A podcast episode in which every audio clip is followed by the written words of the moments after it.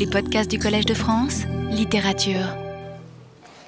Bah, je m'aperçois que je suis toujours dans l'introduction du cours, hein, mais qu'en même temps c'est la septième leçon, c'est donc celle du milieu, et ben, je suis, sans m'en rendre compte, je suis donc sorti de l'introduction. Euh, je reprends donc où nous en étions la semaine passée, et après les, critiques du récit de vie, j'en étais donc venu à ce qui me semblait euh, la théorie aujourd'hui dominante, euh, même si euh, je m'en étais tardivement avisé après quelques séances, cette théorie dominante du, moi narratif, hein, je vous le rappelle, c'est l'idée que qu'on se crée une identité en construisant une narration autobiographique, un récit de sa vie. C'est donc euh, le postulat de l'équivalence entre identité et narrativité qui fait d'une vie un récit. Et je vous le rappelle, hein, je l'ai considéré à la fois comme une théorie psychologique, hein. nous vivons notre vie comme un récit, et puis une théorie euh, éthique, si on ne vit pas sa vie comme un récit, eh bien, euh, on ne vit pas bien. Et ces deux thèses, me semble-t-il, sont une sorte de, de lieu commun contemporain. Euh, le plus souvent, elles sont euh, inséparables. Et je crois, je m'en suis aperçu depuis la semaine dernière, qu'il y a même certaines personnes qui soutiennent que, que l'homme est génétiquement programmé pour raconter des histoires. L'homme est un animal narratif, l'homme est génétiquement programmé pour vivre sa vie comme s'il racontait une histoire. À peu près la formule de Roquentin que j'analysais dans La nausée. Hein. L'homme cherche, à vivre sa, cherche à vivre sa vie comme s'il la racontait. Alors on a vu justement que certains euh, comme euh, Sartre, que j'évoquais la semaine passée, euh, tiennent cette théorie du moi narratif. elle n'était pas encore si répandue à l'époque, la tiennent en tout cas pour immorale, pour aliénante. Et puis on a vu que d'autres, que je citais la dernière fois, comme ce philosophe britannique, Galen Strawson, qui s'attaquait à ce nouveau lieu commun du moi narratif, lui la tenait pour fausse et euh, il opposait à ces deux postulats, descriptifs psychologiques et prescriptifs éthiques, il opposait un, qu'on peut très bien se créer une identité euh, autrement que dans un récit. On peut très bien faire l'expérience de son existence dans le temps, autrement que dans cette conception euh, autobiographique de soi. Et puis il ajoutait contre la thèse éthique qu'on peut très bien euh, vivre euh, bien sans se raconter sa vie. Vous voyez que c'est un, enjeu important. L'identité personnelle présuppose-t-elle la continuité narrative du moi Ou bien y a-t-il deux types d'expériences de soi, deux genres d'esprit, deux genres de personnes, si vous voulez, euh, ceux que Strawson appelle les êtres euh, diachroniques, ceux qui conçoivent leur identité comme un développement temporel, et les êtres qu'il appelle épisodiques. Euh, alors il y a un, ceux qui se racontent leur vie dans un récit cohérent, et puis deux, les épisodiques qui se contentent de morceaux détachés. Là aussi, il est probable que on tentera bientôt de, vérifier ce genre d'hypothèse. On peut imaginer des expériences d'imagerie cérébrale, hein, qui, euh, d'imagerie euh, par résonance magnétique, hein, qui repérerait euh, où se trouve la faculté narrative s'il y a différents types de facultés narratives. Je, l'imagine, mais au fond, je me dis que c'est sûrement déjà fait. Alors je corrige un petit peu la distinction que proposait Strawson, qui disait donc qu'il y a des êtres narratifs et il y a des êtres non narratifs. Il y a des êtres qui vivent euh, leur identité comme un récit, et puis il y a des autres qui ne le vivent qu'à comme un récit. Il me semble qu'il faut le corriger un peu et suggérer, c'est ce que j'ai fait euh, encore à l'instant et la semaine passée, euh, qu'il y a plutôt deux types de récits de soi, soit des récits organiques, soit des récits euh, épisodiques.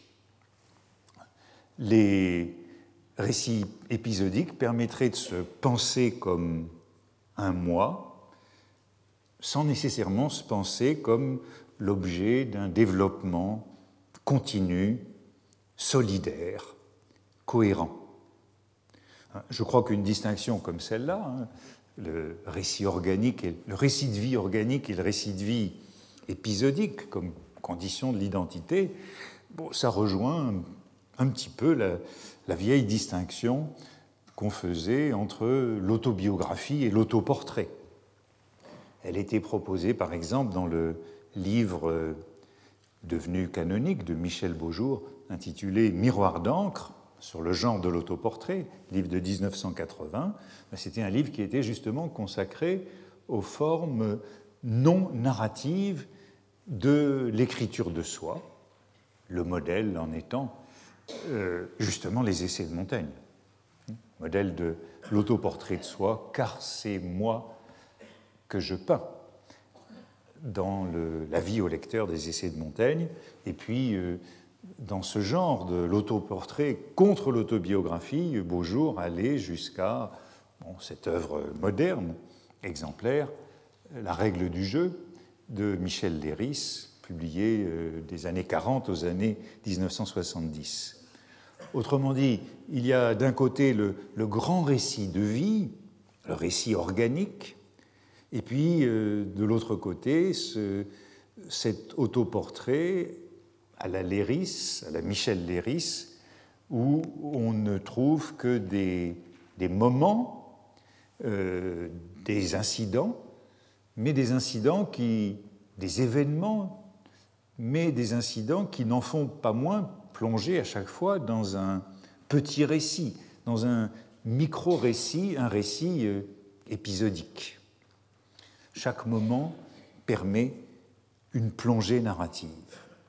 Alors pour le grand récit, pour le récit de vie compréhensif sur le modèle euh, des confessions de Rousseau ou des mémoires d'outre-tombe de Chateaubriand, là j'ai choisi euh, la qualification d'organique, hein, le récit organique de vie, en référence au principe organique du romantisme. The organic principle, hein, c'est une expression qui vient de Coleridge.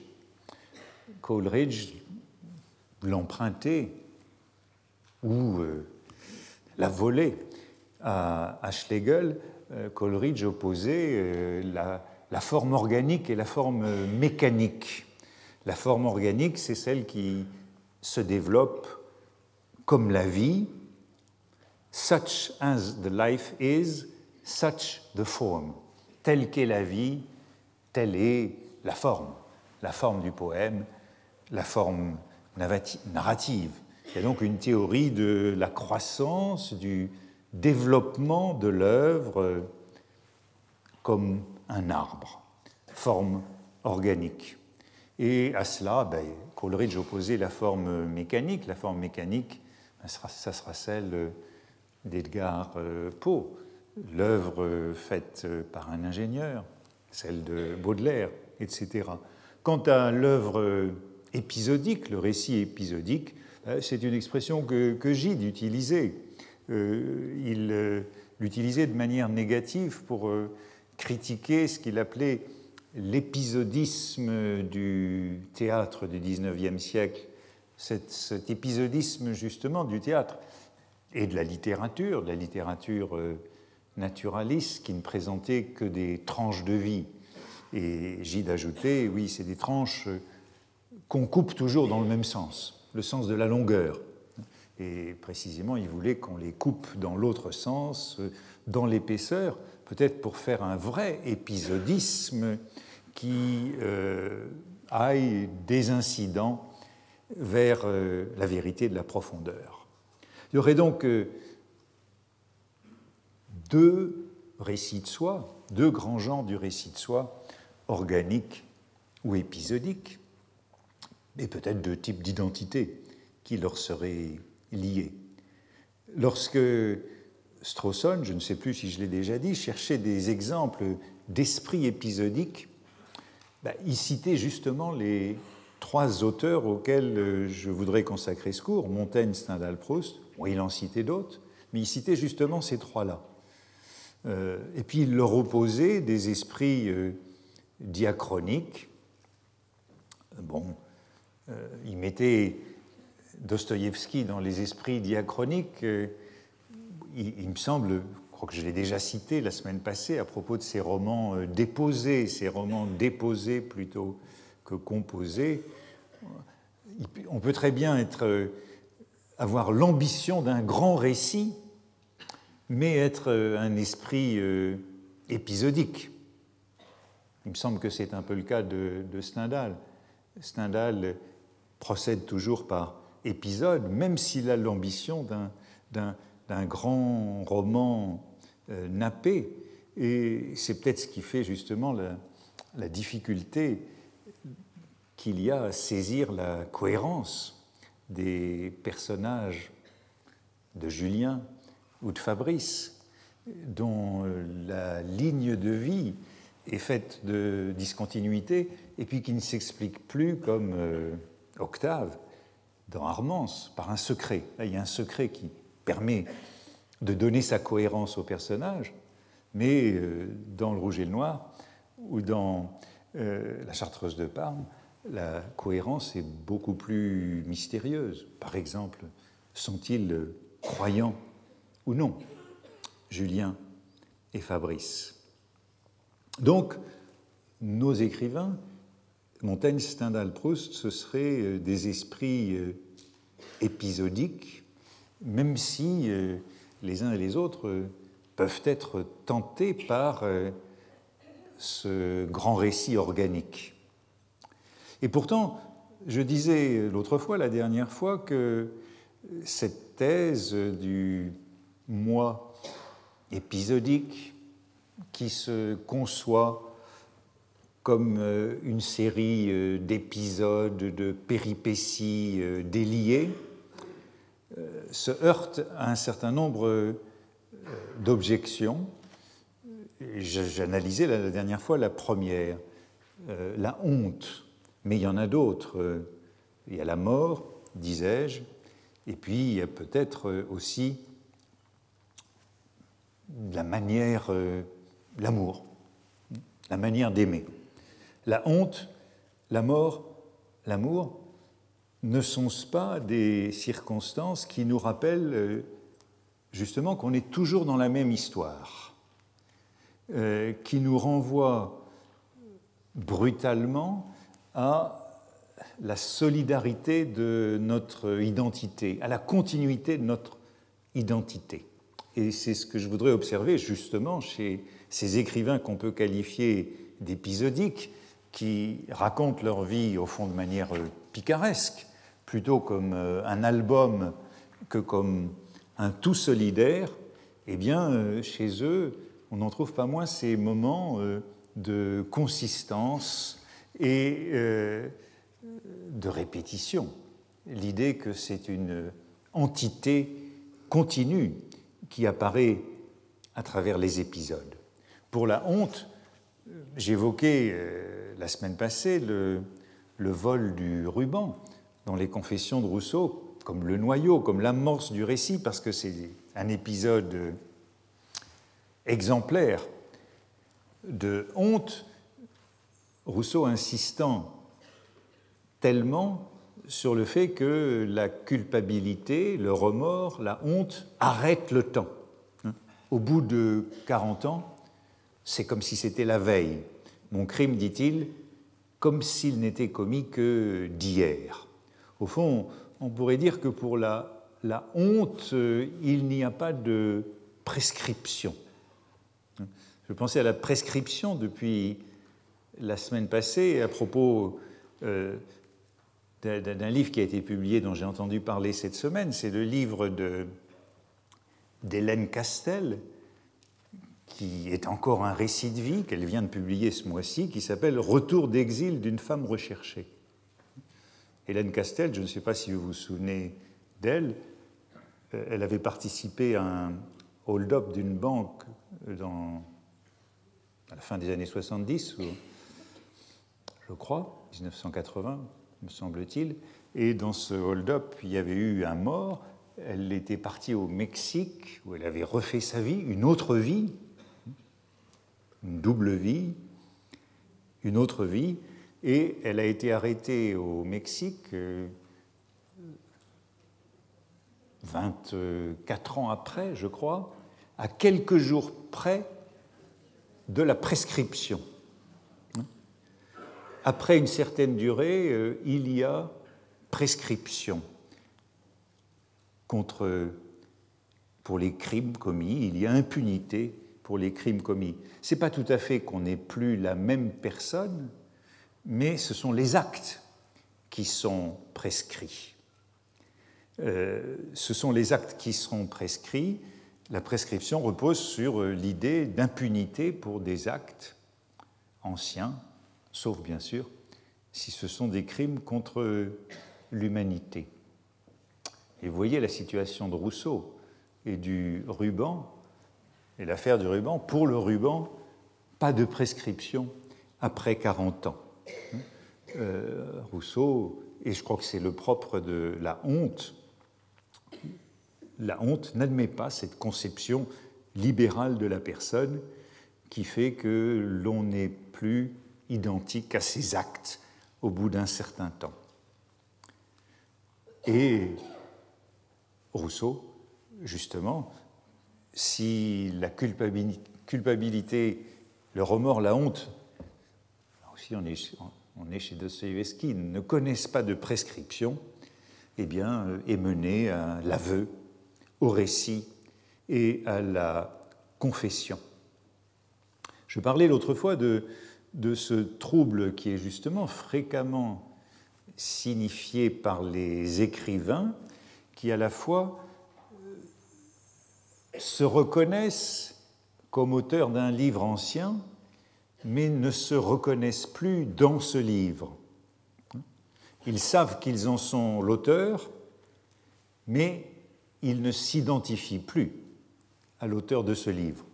Sentiment que Montaigne analyse à propos des essais lorsqu'il les relit, sentiment euh, que Henry James analyse lorsqu'il euh, rédige les préfaces de ses œuvres complètes, et je l'avais rapproché un tant soit peu euh, du passage d'Albertine disparue où, Proust, où le narrateur de Proust ne se reconnaît pas dans l'article du Figaro.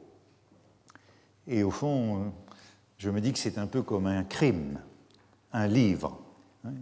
Euh, c'est quelque chose qui, de la même manière, ne, vous lâche pas et euh, qui fait qu'on peut se demander au bout de combien d'années il y a prescription pour un livre, ou alors euh, est-ce comme cette honte qu'on avait déjà rencontrée la semaine passée chez Stendhal, pour laquelle il n'y a pas de prescription, mais dans le cas de Stendhal, et c'est bien euh, l'indice d'un certain moi épisodique, qui confirmerait cette thèse du moi épisodique ou de la discontinuité du moi chez Stendhal, eh bien chez Stendhal, on trouve très peu de honte durable et jamais de remords, c'est-à-dire l'absence de reconnaissance de la solidarité entre le mois passé et le mois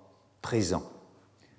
La semaine dernière, je terminais en citant une faute d'orthographe, hein, et je disais quoi de plus honteux lorsque euh, le jeune Henri Bell écrit cela avec deux L et il se sent obligé, dans une longue digression, d'ajouter que cela ne lui laisse pas de honte, car je suis un autre homme, dit-il. Je suis un autre homme. Je suis un autre homme que celui qui faisait cette faute d'orthographe en 1800. Cette phrase Je suis un autre homme, on peut s'y arrêter un instant parce que c'est un cliché. Je suis un autre homme. Mais d'habitude, quand elle est employée dans la littérature, cette phrase, c'est pour euh, signaler une conversion, une révolution qui a eu lieu. Après tel événement, je suis un autre homme. Par exemple, dans Lucien Leven, depuis que j'ai osé dire la vérité à la personne que j'estime le plus au monde, Madame de Chastelaire, je suis un autre homme c'est la forme habituelle du cliché. Ici, c'est tout simplement la durée, l'oubli, l'indifférence à ce qu'on a été qu'elle désigne. Les erreurs de l'homme de 1800, dit Stendhal, sont des découvertes que je fais, la plupart, en écrivant ceci. C'est-à-dire que sans l'écriture de vie, sans la tentative autobiographique, eh bien, ces événements resteraient dans l'oubli. C'est simplement l'écriture qui les ramène à la surface d'un autre homme. Et c'est pourquoi cette reconnaissance est si distante, si indifférente, si désinvolte. Mais il y aurait bien d'autres exemples dans les textes autobiographiques de Stendhal qui confirme cette absence de honte durable, cette distance rapide du moi par rapport au moi passé. Par exemple, le fiasco complet que Stendhal décrit avec, dans les souvenirs d'égotisme lorsque ses amis l'amènent à une expédition chez les filles et euh, avec la belle Alexandrine, Belle souffre d'un fiasco qui, le fait éclater, qui les fait éclater de rire pendant 20 minutes. Ces messieurs, dit-il, voulaient me persuader que je mourrais de honte et que c'était là le moment le plus malheureux de ma vie. J'étais étonné et rien de plus. On a un récit de soi chez Stendhal qui est construit sur l'absence de honte, l'absence de remords. Stendhal ne semble jamais longtemps troublé, étonné et rien de plus par sa défaillance. Il la raconte en tout cas, et il raconte ses défaillances toujours comme si elles étaient advenues à un autre, à un autre homme. Pourtant, il y a dans Henri Brulard euh, euh, pourtant, dit-il dans Henri Brulard, où il y a de nombreuses reconnaissances de ce genre, reconnaissance de l'autre que j'ai été, pourtant, dit-il, un des malheurs de mon caractère est d'oublier le succès et de me rappeler profondément de mes sottises. Il parle de caractère, on y reviendra. Et il dit cela un des malheurs, c'est d'oublier mes succès et de me souvenir de mes sottises profondément. Il le dit à propos, là encore, euh, d'un mot, d'une expression honteuse, une expression qui lui fait honte et qu'il a employée dans une lettre de Paris à sa famille en 1800, lors de sa première venue à Paris et sa fréquentation des salons de la capitale. Et la phrase est celle-ci Madame Cambon exerce l'empire de l'esprit et Madame Rebuffel celui des sens. Or, dit-il, c'était une calomnie pour faire un bon mot, une fausseté et une ingratitude. Quinze jours après, j'eus une honte profonde de mon style et de la chose. On pourrait dire que comme dans le cas de la faute d'orthographe, hein, cela avec deux L, il n'y a que des fautes de style ou des fautes de langue qui peuvent vraiment faire honte. Et euh, c'est comme le souvenir d'un mot qu'on a utilisé euh, jadis qui nous embarrasse encore lorsque nous nous en souvenons. Mais, euh, mais ajoute aussitôt que cette honte, elle n'a pas duré longtemps. Une honte profonde, se rappeler profondément ses sottises, ça ne veut certainement pas dire durablement, et ça ne veut pas dire une honte durable. Les hontes, les remords sont toujours éphémères dans Henri Brulard, et c'est même euh, un caractère assez remarquable. Ainsi, lors de son duel au pistolet avec un condisciple, Audru, lorsqu'il est élève à l'école centrale de Grenoble, ils ont une altercation et avec leurs témoins, ils s'éloignent de la ville et euh, le duel est mis en scène, c'est du théâtre, c'est un faux duel. On ne fit pas feu, écrit Stendhal. Probablement les témoins n'avaient pas chargé les pistolets. Et le lendemain, euh, Belle, le jeune garçon, en ressent une honte terrible, horrible, pardon, de ce faux duel.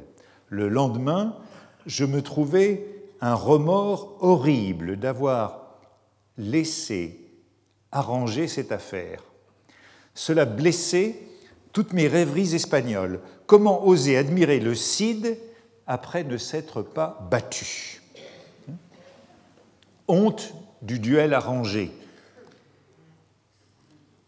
dramatisé dans ce passage. Mais c'est pour ajouter aussitôt que la trace de cette humiliation, de cette honte, de ce remords est parfaitement effacée, qu'elle n'est plus vivante, au fond qu'elle n'éveille aucun sentiment de permanence, tel celui que Rousseau pouvait décrire avec le ruban, ce Rousseau qui revient à plusieurs reprises dans euh, la vie d'Henri Brulard, mais c'est toujours pour en dénoncer l'emphase. Au fond, Stendhal trouve cet épisode du ruban emphatique. Comme il dit ailleurs, self-important. Il se donne de l'importance. Et l'expression est aussi curieuse pour raconter pourquoi il n'y a plus de sentiment de honte à propos de ce duel arrangé. En écrivant ceci, j'éprouve la sensation de passer la main sur la cicatrice d'une blessure guérie. De la honte, vous le voyez, il ne reste plus qu'une cicatrice. Une cicatrice, euh, c'est un souvenir, c'est un indice, c'est un signe distinctif, c'est un signe de reconnaissance, une cicatrice, comme dans tant de récits, y compris l'Odyssée. Mais vous voyez, c'est bien tout. Reconnaître son identité dans une cicatrice, c'est reconnaître son identité euh, à la manière d'un c'était donc moi, mais non pas dans la continuité du moi. Puisqu'il y a une cicatrice, il s'agit bien de moi, mais c'est comme un, élément obligé d'un récit traditionnel. L'épisode de ce duel arrangé avec Audru euh, n'en a pas moins été marquant, dit Stendhal, durant un certain nombre d'années je n'ai pas pensé deux fois à ce duel, donc c'est mort, c'est une cicatrice maintenant, depuis mon autre duel arrangé avec M. Rindre à Vienne en 1809. Je vois qu'il a été le grand remords de tout le commencement de ma jeunesse et la vraie raison de mon outrecuidance, presque insolence, dans le duel de Milan où Cardon fut témoin. En quelques lignes, vous le voyez, à ce premier duel arrangé de son enfance, Stendhal rattache deux autres duels au cours de sa vie, tous ces duels.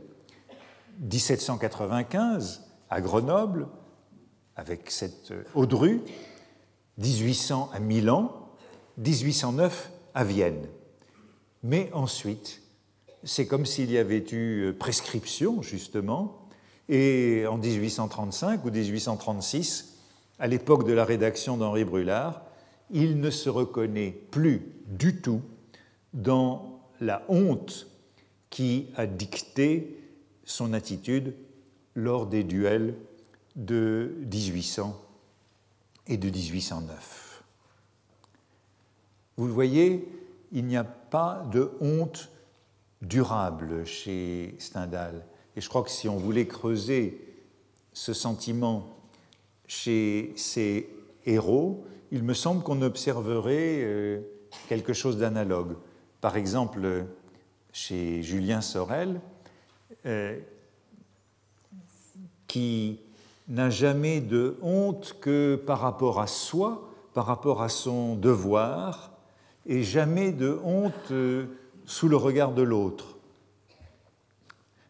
par exemple, lorsqu'il, quittant Besançon, allant à Paris, il fait un détour par Verrières pour euh, monter dans la chambre de Madame de Rênal. Quelle honte pour moi, dit-il, en arrivant dans cette chambre, si je suis éconduit, ce sera un remords à empoisonner toute ma vie. On a bien là l'idée de cette continuité de la vie.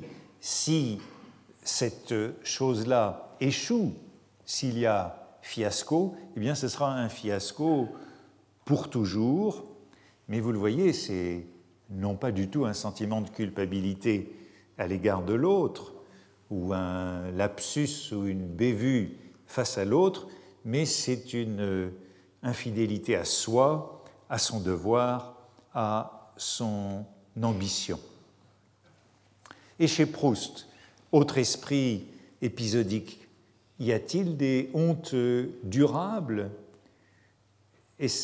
Que le narrateur de la recherche du temps perdu reste marqué par euh, des circonstances embarrassantes, non cicatrisées.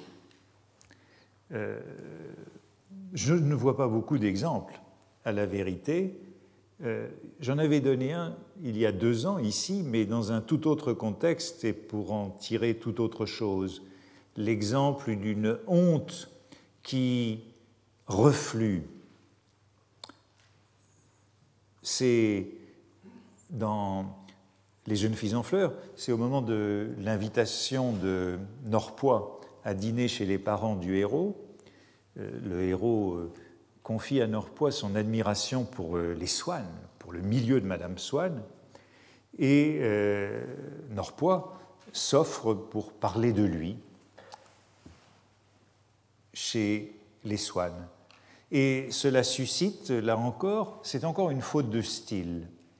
C'est encore une sorte de lapsus par faute de style, bévue ou gaffe. Ça suscite chez le héros euh, l'ébauche d'un mouvement de tendresse spontané vers M. de Norpois, mais c'est une ébauche euh, infime, c'est un geste immédiatement retenu. M. de Norpois dit qu'il parlera de lui à Madame Swann, il a un mouvement vers Norpois immédiatement réprimé. Mais, ajoute-t-il, euh, quelques années plus tard, bien entendu, M. de Norpois n'a pas parlé de lui chez les Swann, quelques années plus tard, dans une maison où M. de Norpois, qui s'y trouvait en visite, me semblait le plus solide appui que j'y puisse rencontrer, parce qu'il était ami de mon père, etc. Une fois l'ambassadeur parti, on me raconta qu'il avait fait allusion à une soirée d'autrefois dans laquelle il avait vu le moment où j'allais lui baiser les mains. Je ne rougis pas seulement jusqu'aux oreilles, je fus surpris, etc. Hein, vous voyez cette rougeur, ce rougissement du narrateur lorsqu'on lui rappelle euh, une fois M. Norpois sorti, cette euh, anecdote, euh, cette, euh, cette médisance de Norpois qui avait vu le moment où j'allais lui baiser les mains. C'est cette rougeur, ce rougissement qui me semble remarquable et assez rare, parce qu'il dénote cette soudaine identité du mois passé et du mois présent. Euh, celui-ci rougit de se reconnaître dans un geste ancien. Les souvenirs honteux, les souvenirs embarrassants seraient donc des contre-exemples pour l'idée d'un esprit épisodique. Et en effet, je crois qu'on en trouve peu chez ces auteurs. Cependant, je disais, second contre-exemple, la mort, la pensée de la mort, l'anticipation de sa mort, c'est bien de la sienne qu'il s'agit, et non de celle d'un autre moi. Cela aussi semble contrarier euh, l'hypothèse de la discontinuité du moi dans le récit qu'on peut faire de sa vie. Et je crois que ça concerne non seulement sa propre mort, mais aussi euh, la mort, le deuil de l'être cher. Montaigne, dans le chapitre de la gloire, associe de manière significative la honte, la douleur et la crainte de la mort, comme les sentiments justement qui caractérisent le moi en lui-même, dans son intériorité, hors de la représentation, hors de la scène sociale mondaine. Ce n'est pas pour la montre, pour le dehors, ce n'est pas pour la montre que notre âme doit jouer son rôle, c'est chez nous, au-dedans, où nul lieu ne donne que les nôtres. Là, elle nous couvre de la crainte de la mort, des douleurs et de la honte même. Montaigne fait donc l'éloge de, la force de l'âme, loin de la gloire, c'est dans le chapitre de la gloire, loin de la gloire et de la présomption, qui peut nous protéger des atteintes les plus profondes de notre personnalité. Or, quelles sont ces atteintes les plus profondes de la personnalité?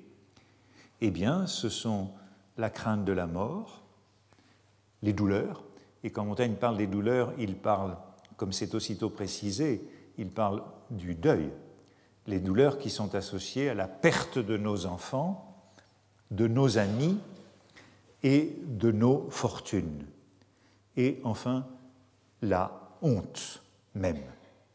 Mais attention, lorsque Montaigne parle de la honte, il pense moins à ces humiliations que j'évoquais avec euh, Stendhal ou avec Proust, hein, ces confusions, ces, ces embarras. Lorsque Montaigne parle de honte, il parle de déshonneur pour l'essentiel. Mais on n'en était pas si éloigné avec l'exemple du duel de, de Stendhal, l'exemple des duels, des duels qui sont des indices de, déshonneur, justement. Et il y a donc euh, dans la crainte de la mort, dans la mort, dans cette crainte de la mort, ou dans la honte, ou dans le deuil, quelque chose qui euh, nous affecte, dit suggère Montaigne, euh, comme si nous étions une totalité une continuité. Et je crois déjà avoir signalé que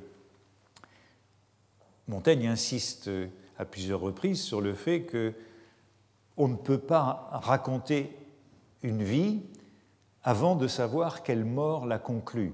Et c'est aussi pourquoi le grand récit de vie est inaccessible et Montaigne ne peut faire au fond qu'un autoportrait, puisque tant qu'on ne sait pas quel sera le dénouement, tant qu'on ne sait pas comment quelqu'un mourra, impossible de raconter sa vie. Une vie se raconte à partir d'une mort. Et c'est le sens de la chute d'un des premiers chapitres des, des essais. C'est celui qui précède justement que philosopher, c'est apprendre à mourir, qu'il introduit, c'est le chapitre qu'il ne faut juger de notre heure, de notre bonheur, qu'après la mort. On ne peut juger donc de la heure du bonheur, mais aussi de, de la fortune d'une vie. On ne peut juger d'une vie bonne, on ne peut juger que ça a été une bonne vie qu'après la mort. C'est la mort qui donne le sens de la bonne ou de la mauvaise vie. Et Montaigne donne un certain nombre d'exemples, et voici la chute de ce très court chapitre du début des essais. Voilà pourquoi se doivent à ce dernier trait, la mort, toucher et éprouver toutes les autres actions de notre vie. Toucher au sens de la pierre de touche qui permet d'apprécier.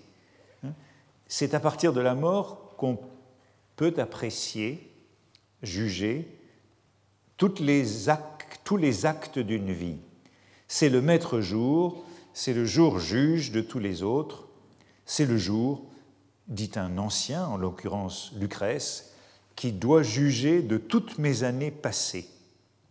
Je remets à la mort l'essai, voici le terme d'essai qui est là au sens euh, d'épreuve, je remets à la mort l'essai du fruit de mes études.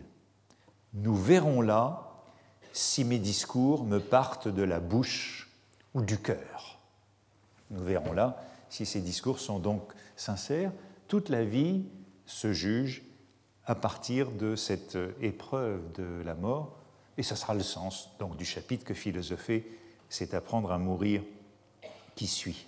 Mais souvent, comme souvent chez Montaigne, il y a ici une addition de 1588, puisqu'on est dans le texte de 1580, qui, euh, qui malheureusement bouleverse cette euh, belle idée que c'est la vie qui permet de juger la mort, et donc de la raconter, et donc de raconter, pardon, c'est la mort qui permet de juger la vie, et donc de raconter une vie, comme dans comme chez Plutarque, dont nous aurons bientôt l'occasion de parler dans les vies des hommes illustres.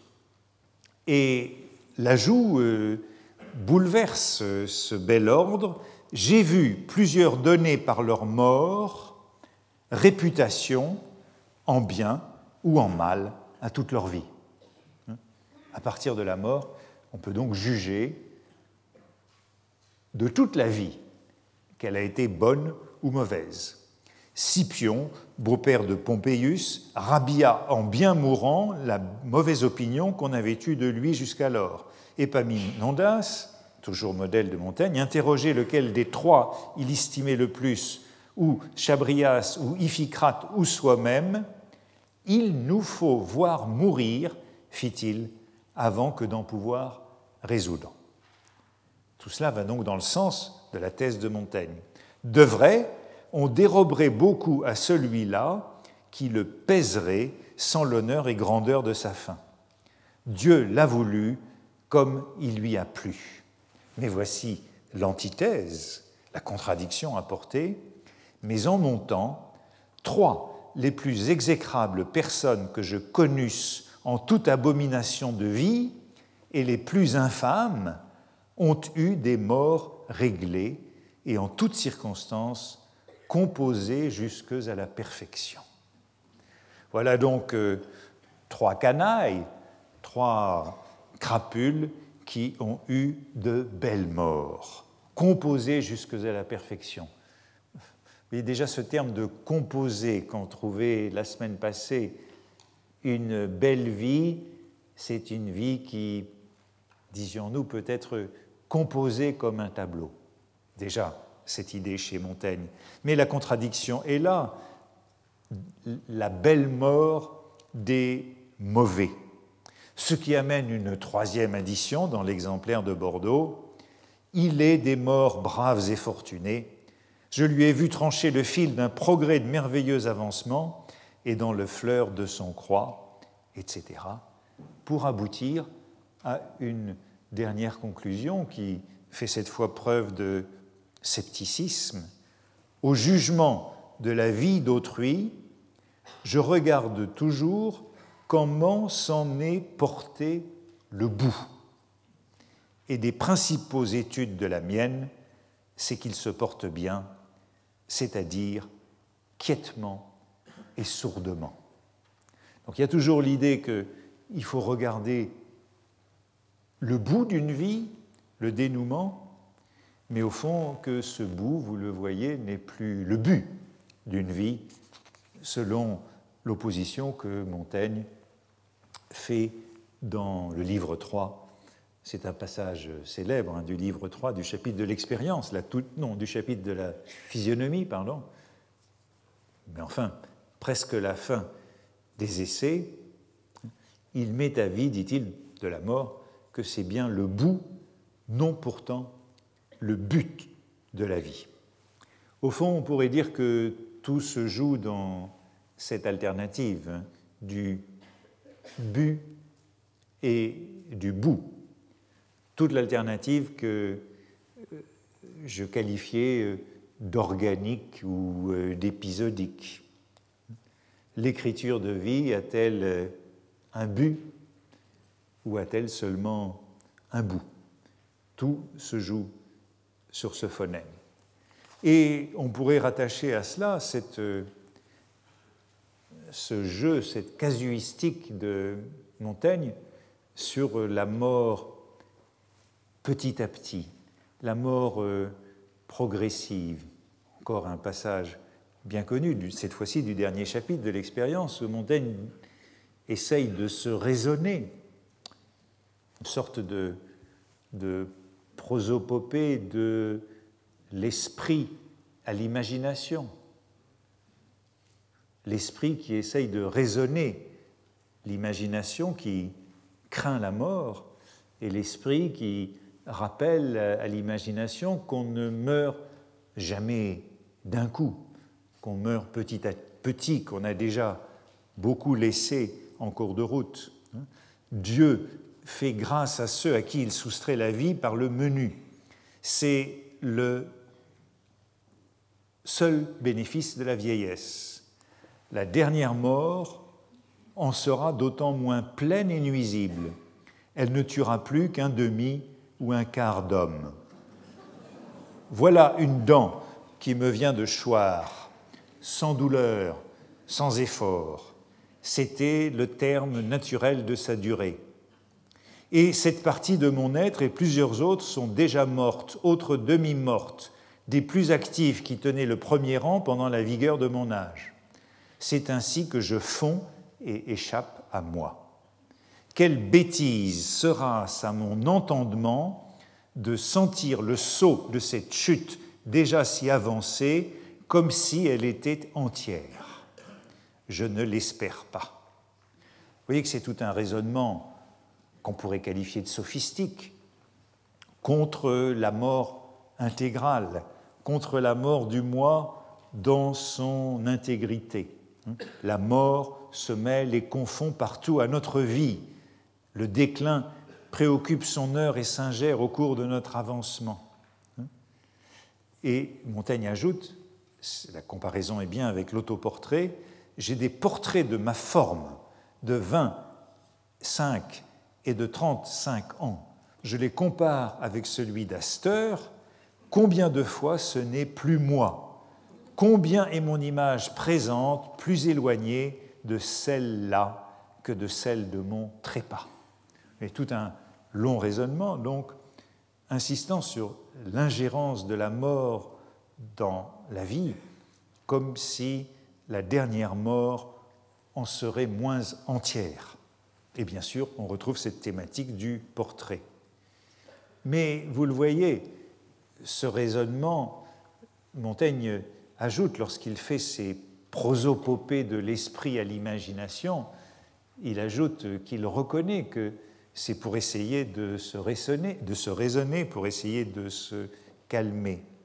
Et je crois que devant la mort, la mort de l'être cher, ou la mort, crainte de la mort, cet esprit euh, épisodique, même l'esprit épisodique par excellence, qui est, à mes yeux, Stendhal, quand il parle de la mort, montre, c'est l'occasion de montrer qu'on n'a pas changé. Chez Stendhal, c'est dans ce chapitre d'Henri Brulard, aussi intense émotionnellement, où il parle de la mort de sa mère. Hein, chaque fois que Stendhal parle de la mort de sa mère, eh bien c'est le moment où il reconnaît qu'il n'a pas changé, qu'il n'a changé en rien depuis ce jour-là. Et vous le savez, euh, l'évocation de la mort de sa mère, c'est l'obstacle sur lequel Stendhal bute de nombreuses fois avant de parvenir à écrire Henri Brulard. C'est la difficulté qu'il a à écrire Henri Brulard. Euh, avant, par exemple, il commence une autobiographie en 1821, il écrit quelques feuillets, et l'autobiographie de ces quelques feuillets de 1821 se termine sur ces mots Il était amoureux de sa mère qu'il perdit à sept ans. Mots qui établissent l'importance de la mort, de la mort de la mère, et puis de l'amour, puisqu'il était amoureux de sa mère, c'est immédiatement lié, dans l'importance de tout cela dans ce projet d'écriture autobiographique. Au fond, ce que cette écriture vise à dire, c'est cette permanence-là euh, de la douleur, du deuil et de l'amour. Ainsi, le chapitre, c'est le troisième chapitre de Henri Brulard, est tout construit comme euh, ben justement une nouvelle naissance, une nouvelle naissance qui est liée à la mort de la mère et une naissance à partir de laquelle, d'une certaine façon, je n'ai pas changé. Voici comment commence le chapitre. Ici commencent mes malheurs. Mais je diffère depuis longtemps un récit nécessaire, un des deux ou trois peut-être qui me feront jeter ces mémoires au feu. Ma mère, Madame Henriette Gagnon, était une femme charmante et j'étais amoureux de ma mère. Je me hâte d'ajouter que je la perdis quand j'avais sept ans. Vous voyez la double, tension de ce passage. Hein. C'est un récit que je diffère depuis longtemps. Hein. je diffère depuis longtemps un récit nécessaire. Je me hâte d'ajouter. Hein. La tension donc est remarquable, cette espèce de contradiction entre la procrastination, hein, je diffère depuis longtemps, et puis la précipitation, je me hâte d'ajouter, comme si euh, euh, l'aveu restait difficile ou quasi impossible. Et suit en effet le constat, alors vous voyez, cette fois-ci, ce n'est pas du tout une blessure guérie, ce n'est pas du tout la cicatrice d'une blessure guérie, bien au contraire, suit le constat que le temps n'est pas passé. Depuis cette disparition de la mère. En l'aimant à six ans peut-être, 1789, j'avais absolument le même caractère qu'en 1828 en aimant à la fureur Alberte de Rubempré. Ma manière d'aller à la chasse du bonheur n'avait au fond nullement changé. Il n'y a que cette seule exception. J'étais, pour ce qui constitue le physique de l'amour, comme César serait s'il revenait au monde pour l'usage du canon et des petites armes. Comme toujours, Stendhal recourt à l'ironie pour euh, décrire ce qui a changé en lui, César et le canon, mais euh, ce qu'il reconnaît, tout au contraire de la faute d'orthographe, je suis un autre homme, ce qu'il reconnaît cette fois, c'est la permanence d'un caractère. depuis ce moment qui est identifié à une naissance. Je vais naître, dit-il. Sa naissance à la vie morale est marquée à jamais par l'événement de la mort de la mère. Commence ma vie morale, dit-il encore. Ainsi, il y a 45 ans que j'ai perdu ce que j'aimais le plus au monde. Ou encore, quelques pages plus bas, parce que ce thème revient, là, véritablement, commence ma vie morale. Je devais avoir six ans et demi. Je me mis à dire du mal de God. Voyez que au sein d'une vie épisodique, d'un récit de vie le plus épisodique qui soit, sans principe organique, sans honte, sans remords, il y a donc euh, là un repère tout à fait fondamental. Hein. J'ai aimé Alberte de Rubempré en 1828 comme j'ai aimé ma mère en 1789, 40 ans plus tôt. Il y a là une constante, et cette constante est liée à l'amour et à la mort de la mère. Hein. C'est la seule exception à cette discontinuité du moi. Ma manière d'aller à la chasse du bonheur n'a au fond nullement changé.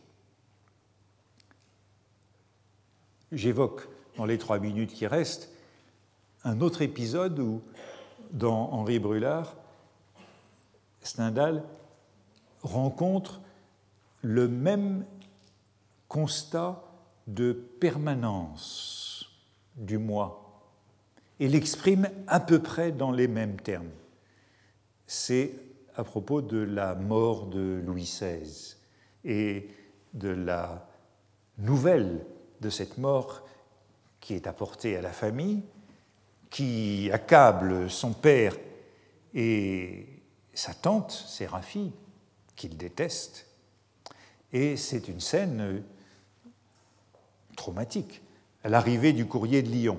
Il faut que j'aille voir ce que ces monstres auront fait, dit mon père en se levant. J'espère que le traître aura été exécuté, pensai-je. La haine du père hein, est déplacé dans la haine du roi. Et puis le père revient, euh, rapportant que Louis XVI a été exécuté. C'en est fait, dit-il avec un gros soupir.